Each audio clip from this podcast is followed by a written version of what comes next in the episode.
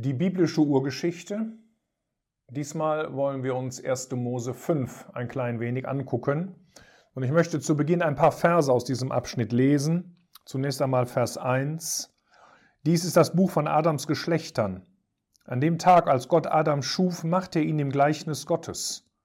Mann und Frau schuf er sie und er segnete sie und gab ihnen den Namen Mensch, an dem Tag, als sie geschaffen wurden. Dann etwas später in diesem Kapitel, da heißt es in Vers 21, und Henoch lebte 65 Jahre und zeugte Methuselah. Und Henoch wandelte mit Gott, nachdem er Methuselah gezeugt hatte, 300 Jahre und zeugte Söhne und Töchter. Und alle Tage Henochs waren 365 Jahre, und Henoch wandelte mit Gott, und er war nicht mehr, denn Gott nahm ihn weg.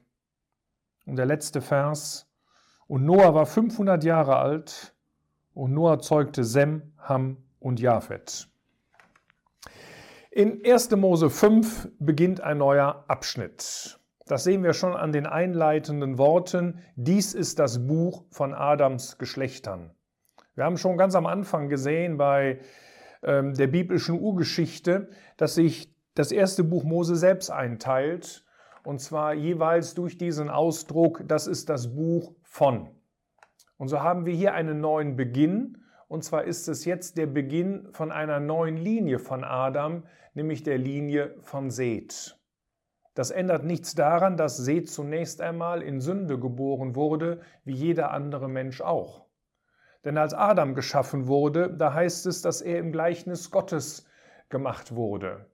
Jetzt, wo es aber um Seth geht, da geht es darum, dass er im Gleichnis Adams gemacht wurde und in seinem Bild.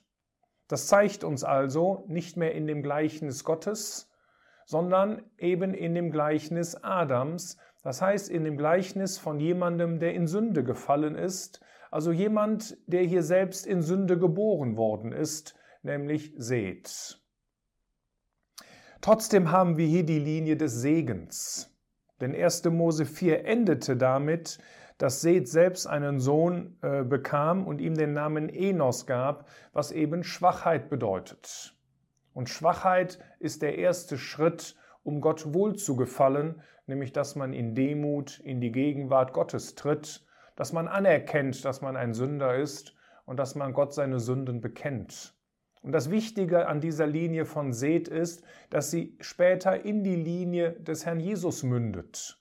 Er stammt aus dieser Linie und damit ist völlig klar, dass wir hier die Linie des Segens vor uns haben. Und deswegen ist dieses Kapitel auch nicht in einer zeitlichen Reihenfolge geschrieben, auch wenn viele Dinge hier ganz klar chronologisch sind, sondern wir haben eben auch eine moralische Reihenfolge, und wir werden das gleich noch bei dem letzten Vers dieses Abschnitts sehen. Woher bekamen all diese Männer, die hier erwähnt werden, ihre Frauen? Nun, die Frage ist leicht zu beantworten. Es waren zunächst einmal ihre Schwestern. Am Anfang war das noch kein Problem und etwas, was Gott eben auch erlaubt hatte, weil es auch gar nicht anders ging. Dann finden wir hier verschiedene Namen und es ist klar, dass ich nicht zu jedem Namen etwas sagen kann, aber ein Name ist noch relativ wichtig und das ist der Name Kenan. Denn er tritt in Vers 12 auf und Kenan lebte 70 Jahre und zeugte Mahalalel. Und Kenan lebte, nachdem er Mahalalel gezeugt hatte, 840 Jahre und zeugte Söhne und Töchter. Das Interessante ist, dass ein Teil dieser Stammeslinie auch im Lukasevangelium erwähnt wird, nämlich in Lukas 3.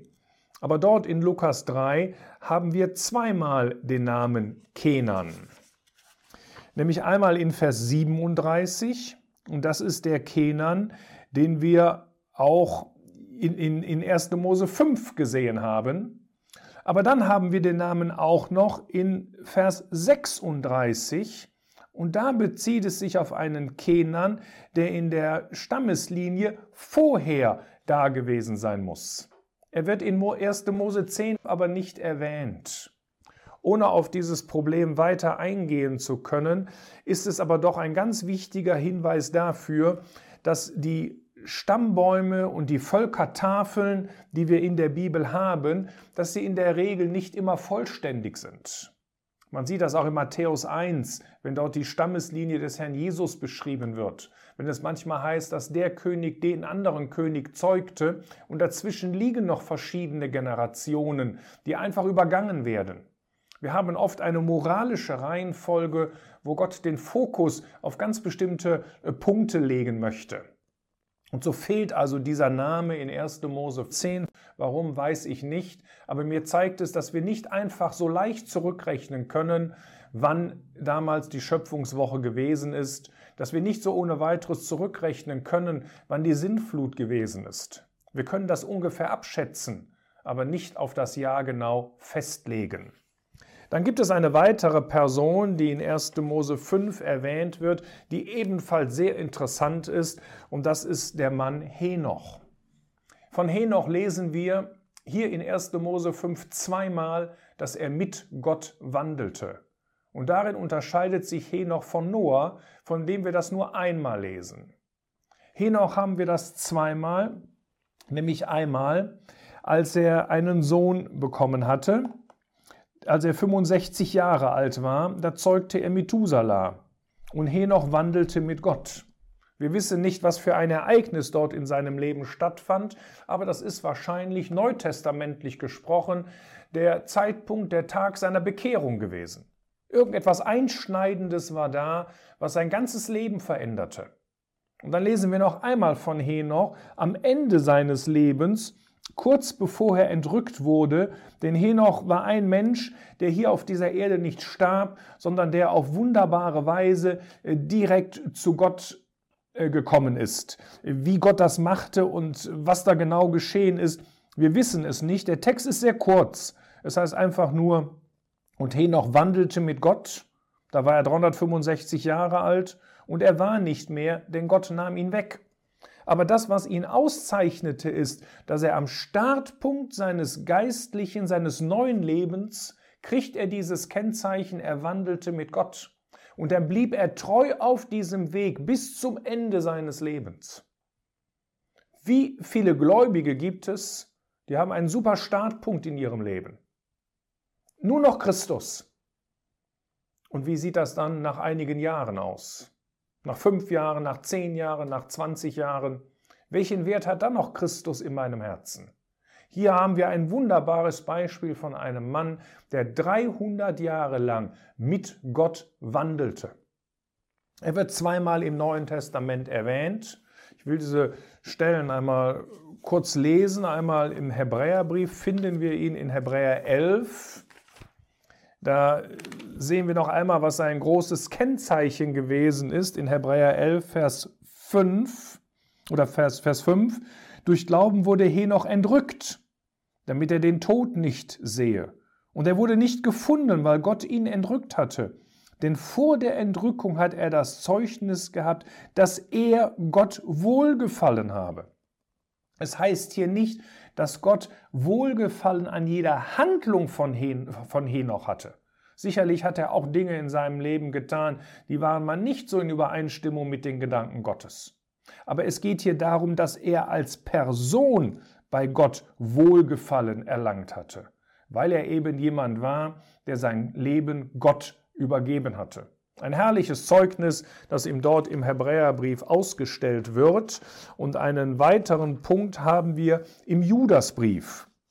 Dort lesen wir in Vers 14, es hat aber auch Henoch, der siebte von Adam, von diesen geweissagt und gesagt, siehe, der Herr ist gekommen inmitten seiner heiligen Tausende, um Gericht auszuführen gegen alle und zu überführen alle Gottlosen, von allen ihren Werken der Gottlosigkeit, die sie gottlos verübt haben. Das heißt, hier wird uns gesagt, Henoch war ein Prophet. Und wenn wir uns das Alte und das Neue Testament angucken, dann müssen wir aufgrund dieser Aussagen feststellen, dass Henoch der erste Prophet auf dieser Erde gewesen ist. Und was war der Inhalt seines prophetischen Dienstes? Dass er von dem zweiten Kommen des Herrn Jesus sprach. Nämlich dann, wenn der Herr Jesus hier auf dieser Erde auf dem Ölberg erscheinen wird, sichtbar für alle Menschen in Macht und Herrlichkeit. Das war der Inhalt dieser großartigen Prophetie, die Henoch aussprach.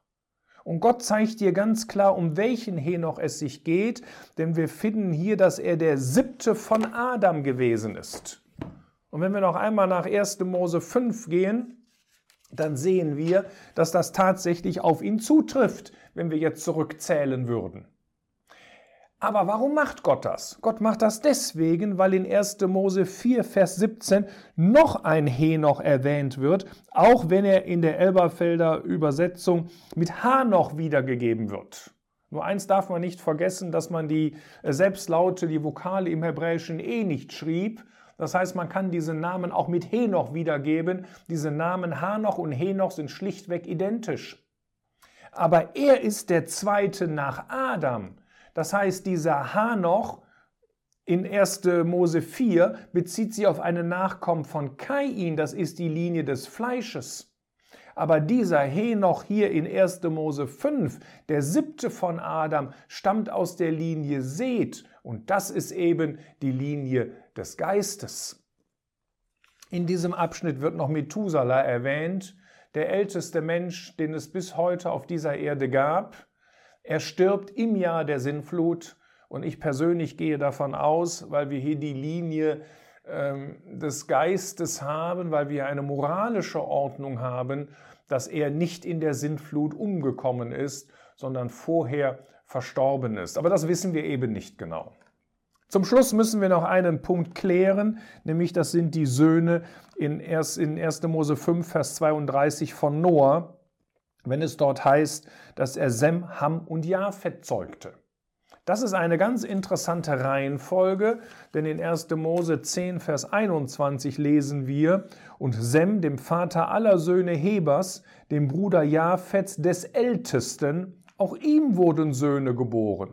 Das heißt, in 1. Mose 10 erfahren wir, dass Japhet der Älteste ist, aber er wird hier an letzter Stelle erwähnt.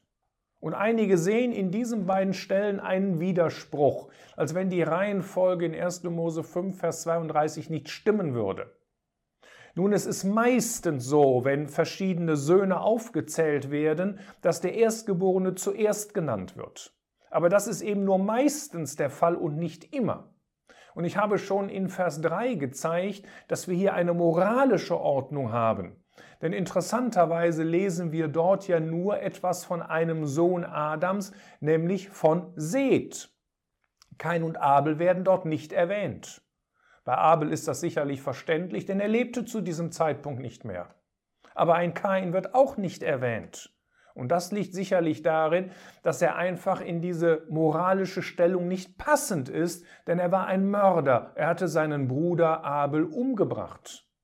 Und darum noch einmal in 1. Mose 5, und wir werden das später noch einmal bei dem Turmbau zu Babel sehen, da wird der Fokus auf ein ganz bestimmtes Thema gelegt. Nämlich wir haben hier nicht die, die Linie des Fleisches wie in 1. Mose 4, sondern hier die Linie des Geistes, wo später, wie ich das schon sagte, auch der Jesus selbst hervorgehen würde. Und das ist eben die Linie des Segens. Deswegen haben wir dort eine andere Reihenfolge. Äh, können wir jetzt nun festlegen, wer wann geboren wurde und wer der Älteste ist und nicht? Ja, das Wort Gottes ist da sehr eindeutig. Denn wir lesen von Sem in 1. Mose 11, dass er im Alter von 100 Jahren Arpaxat zeugte. Der wurde im zweiten Jahr nach der Flut geboren. Das heißt also im, das heißt also im 503. Lebensjahr Noahs nach 1. Mose 7, Vers 11. Also das heißt, der Sohn wurde 603 ähm, geboren. Jetzt muss ich das eine Jahr der Flut abziehen. Dann muss ich zwei Jahre abziehen, weil es eben erst im zweiten Jahre nach der Flut war. Und dann muss ich noch berücksichtigen, dass das eben 100 Jahre danach geschah. Das heißt, Noah war also 503 Jahre alt, als er ähm, seinen Sohn Sem bekam. Aber, sagt 1. Mose 5, Vers 32, im Alter von 500 Jahren zeugte er seinen erstgeborenen Sohn. Und das war natürlich jetzt Japhet nach 1. Mose 11.